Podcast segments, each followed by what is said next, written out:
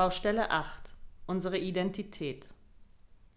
Ist dir bewusst, dass gewisse Meinungen unsere Identität ähnlich stark prägen wie Musikgeschmäcker oder Masterabschlüsse? Und dass unser Hirn unbewusst an Haltung festhalten will, in die wir bereits viel Energie investiert haben? Ja, wir leben in einer Welt, die dazu führt, uns über äußere Faktoren zu definieren. Dazu zählen zum Beispiel unser Beruf, unsere Kleidung, unser Kontostand, unsere Parteizugehörigkeit. Und zu den äußeren Faktoren zählen auch unsere Überzeugungen.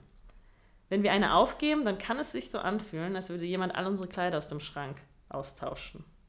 Und dann kommt noch der Sunk-Cost-Effekt dazu. Das ist eine kognitive Verzerrung, die unser Hirn dazu bringt, an Dingen festzuhalten, in die wir bereits investiert haben. Das heißt, je länger wir schon über ein Thema diskutieren oder eine Haltung dazu vertreten, desto schwerer kann es uns fallen, offen zu sein für eine neue Position. Deswegen ist es sehr wichtig, in einer Debatte hin und wieder auf die persönliche Ebene zu wechseln. Was macht dieses Gespräch gerade mit mir oder mit meinem Gegenüber? Argumentieren wir aktuell noch für die Sache oder schon für unser jeweiliges Selbstbild? Welche Körperreaktionen und Gefühle löst diese potenzielle Meinungsänderung in mir aus? Und habe ich überhaupt noch die Ressourcen, um gemeinsam mit meinem Gegenüber noch tiefer in die sich auftuende Unsicherheit einzutauchen? Damit wir kritische Debatten führen können, müssen wir uns sicher fühlen. Sicher heißt zu wissen, dass unser Selbstwert nicht allein von unseren Haltungen oder unserem Durchhaltevermögen abhängig ist und dass es okay ist, falsch zu liegen und die eigene Meinung zu ändern, vor allem in einer hochkomplexen Welt. Je wohlwollender wir unserem Gegenüber begegnen, desto mehr Sicherheit können wir füreinander herstellen. Ja, und Sicherheit ist hier ein ganz wichtiges Stichwort, denn Sicherheit ist ein menschliches Grundbedürfnis und es gibt verschiedene Arten, wie wir diese Sicherheit oder dieses Bedürfnis befriedigen können. Ähm, wir können Sicherheit im Außen herstellen, über unseren Beruf, unsere Ausbildung, über Ideologien, über intellektuelle Überheblichkeit, über unsere Abschlüsse. Ähm, und das ist auch das, was uns vorgelebt wird und was uns ganz einfach gemacht wird. Denn wir treffen jemanden in einer Bar für ein Date, der fragt uns, was machst du denn beruflich? Ähm, wir sehen das auf LinkedIn, in CVs, wir sehen das in Instagram-Bios. Ähm, und das ist nicht nur der Beruf, über den wir uns gerne definieren, was immer auch einen Status in unserer Gesellschaft abbildet, sondern auch über Gruppenzugehörigkeiten und Ideologien. Ähm, wir geben uns Labels, Menschen nennen sich VeganerInnen oder Mikro- oder Coop-Kind, wir sind FeministInnen, UnternehmerInnen, wir sind Impfbefürworter oder GegnerInnen, wir nennen uns liberal, Aktivistin, Akademikerin oder Teil der Klimajugend. Und Teil dieser Gruppe zu sein, ist, ist schön, da ist ein Zugehörigkeitsgefühl, man fühlt sich verbunden und oft ist in solchen klaren Ideologien auch die Komplexität unserer Welt vereinfacht. Also es gibt ein klares, ich bin für das und ich bin gegen das, was ganz schön viel, ähm, was ganz schön bequem sein kann als Mensch, Teil dieser Gruppe zu sein. Aber wir müssen uns bewusst sein, je mehr wir uns mit politischen Haltungen, mit, mit wo wir uns auf dem politischen Spektrum verorten, mit unserem Beruf identifizieren, desto schwerer fällt es, da noch eine Meinungsänderung möglich zu machen. Denn jedes Mal, wenn wir da unsere Meinung ändern würden, bedeutet das auch, dass wir einen Teil unserer Identität und manchmal auch einen Teil unseres Weltbildes aufgeben. Und die andere Möglichkeit, ähm, die wir haben, Sicherheit herzustellen, ist diese Sicherheit im Innern zu finden. Also uns zu fragen, was macht mich denn eigentlich aus außerhalb von diesen Kategorien? Und das ist gar nicht so einfach, ähm, diese Frage zu beantworten außerhalb der Kategorien, die uns vor allem in Erziehung oder Schule äh, mitgegeben worden sind. Und deswegen haben wir in der Zusammenarbeit mit einer Organisation, die wir begleiten, ähm, eine Aufgabenstellung entwickelt und ich werde sie euch in etwas abgewandelter Form vorlesen, damit ihr sie vielleicht in einem ruhigen Moment auch ähm, alleine für euch mal beantworten könnt. Und zwar lautet sie wie folgt. Die Welt, wie wir sie kennen, ist untergegangen. Du wachst auf und befindest dich mit fremden Menschen auf einem fremden Planeten. Das meiste von dem, was gestern noch von Bedeutung war, ist heute nicht mehr wichtig. Geld, Masterabschlüsse, Pandemie, Klimakrise, Nationen. All das gibt es nicht mehr. Frage, wer bist du? Und das ist äh, so ein Gedankenspiel. Wer bist du eigentlich, wenn du diesen Planeten oder diese Welt und dein soziales Umfeld verlässt und mit leeren Händen an einen anderen Ort kommst? Was was von dem, was du bist, kannst du mitnehmen? Was davon ist quasi in dir? Ähm, in einem ganz neuen System, ganz neuen politischen System, ganz neue Ausgangslage. Und ähm, wir haben auch mal einen Text geschrieben und da würde ich euch ein bisschen Inspiration mitgeben, was es vielleicht noch so für Antworten auf die Frage, was willst du werden, wenn du groß bist, gibt. Zum Beispiel könnte ja ich ja nebst äh, Ärztin oder Juristin oder was Astronautin. Astronautin auch noch Folgendes werden wollen. Zum Beispiel die Freundin, von der man froh ist, wenn sie die eigenen Kinder miterzieht. Oder die Person, dessen Nummer gewählt wird, wenn jemand ganz dringend Rat sucht. Oder ein Mensch, der auch in fortgeschrittenem Alter mit kindlicher Neugier auf die Welt blickt. Eine leidenschaftliche Zuhörerin, ein kritischer Geist, ein mitfühlendes Wesen.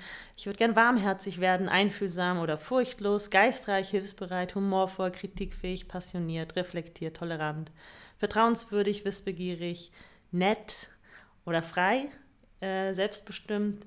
Ja, da gibt es noch viel mehr als nur Berufsbezeichnungen oder ähm, ja, politische Zugehörigkeiten. Und wenn man in denen, in diesem Sein, in diesen alternativen Seinsformen ein wenig Sicherheit findet, dann fällt es vielleicht auch leichter, äh, mal eine Meinung loszulassen oder eine Sichtweise zu, zu verändern, weil man in anderen Bereichen des Lebens Sicherheit findet. Und diese Frage neu zu beantworten, wer bin ich und was mache ich hier, ist gar nicht so schwer, wenn man es schafft, mutig genug zu sein, die alten Labels zurückzulassen. Und mir fällt es immer noch schwer, weil es ist so bequem, mich da in meinem Bachelor-Abschluss, der nicht mal so viel Status erlangt in unserer Gesellschaft, aber auch da kann ich es mir bequem machen. Ich kann ja. sagen, ich habe diesen Bachelor-Abschluss und ich, also es ist immer einfacher, zurück in diese alten Muster zu fallen, als mir wirklich zu überlegen, wer bin ich denn und diesen Raum auch zu öffnen für alternative Antworten. Voll. Und ich weiß auch, als ich dich kennengelernt habe, konnte ich dich sehr schnell greifen, weil es gab da so die fünf Kategorien, die ich in deiner Insta-Bio lesen konnte. Dann muss ich, also ist dies, das und jenes. Und heute, weiß ich, würden wir wahrscheinlich uns gar nicht mehr, nein, nicht wahrscheinlich, heute würden wir uns gar nicht mehr auf die Art vorstellen. Mhm. Mhm. Das ist, aber es ist eben nicht einfach, weil es einfacher ist, den anderen Weg ja, zu gehen. Ja. Menschen kategorisieren sich selbst eben auch gern in mhm. die schönen Schubladen, die man mhm. halt gerne einnehmen möchte.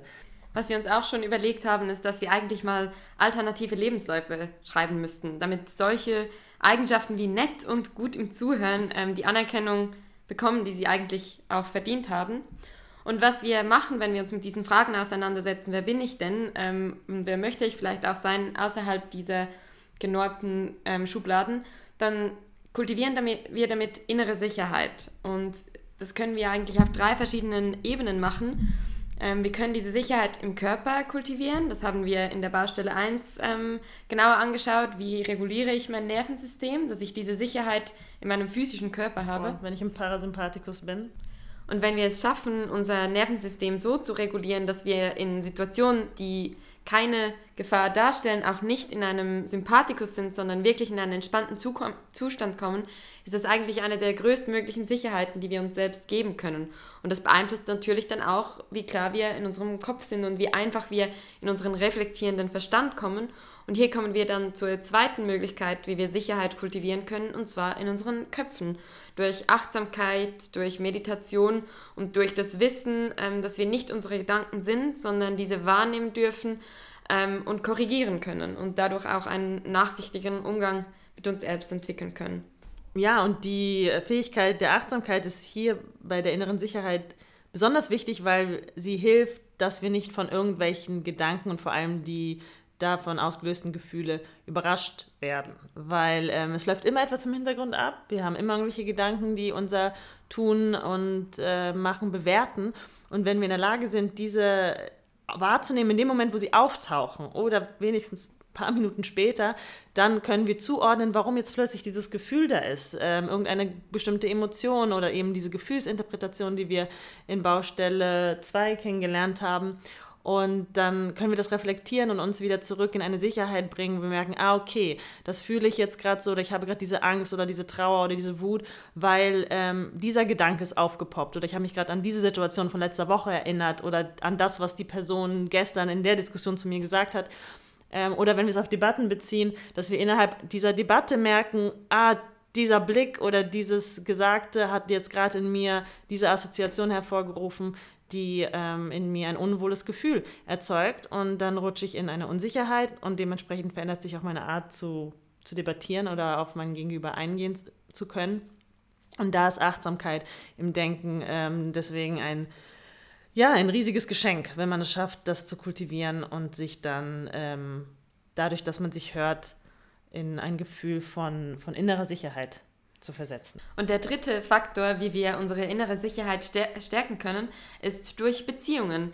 Ähm, man sagt, dass der wichtigste modulierende Faktor bei Stress ähm, soziale Unterstützung von anderen wertgeschätzt und unterstützt zu werden ist. Und hier müssen wir uns aber auch immer wieder fragen, diesen Beziehungen, für was werde ich wertgeschätzt? Werde ich hier wieder für Leistung oder weil ich mich einer bestimmten vorgegebenen Meinung anschließe, geschätzt oder werde ich als ganzer Mensch gesehen und ist genug Unabhängigkeit in dieser Beziehung, dass ich mich weiterentwickeln und verändern kann und erlaube ich das auch meinem Gegenüber? Also wir sehen, dass vieles von dem, was wir tun müssen, um innere Sicherheit zu kultivieren, eigentlich vor und nach Debatten stattfindet und nicht in den Debatten selbst. Das Einzige, was in der Debatte selbst ähm, wichtig ist, ist eigentlich dem Sunk-Cost-Effekt nicht zu erliegen. Genau, diese kognitive Verzerrung, die unser Hirn dazu bringt, dass wir an Dingen festhalten, in die wir bereits investiert haben. Und wir können uns während Debatten darauf achten, wie lange und wie viel Energie wir schon in diese Argumentation investiert haben.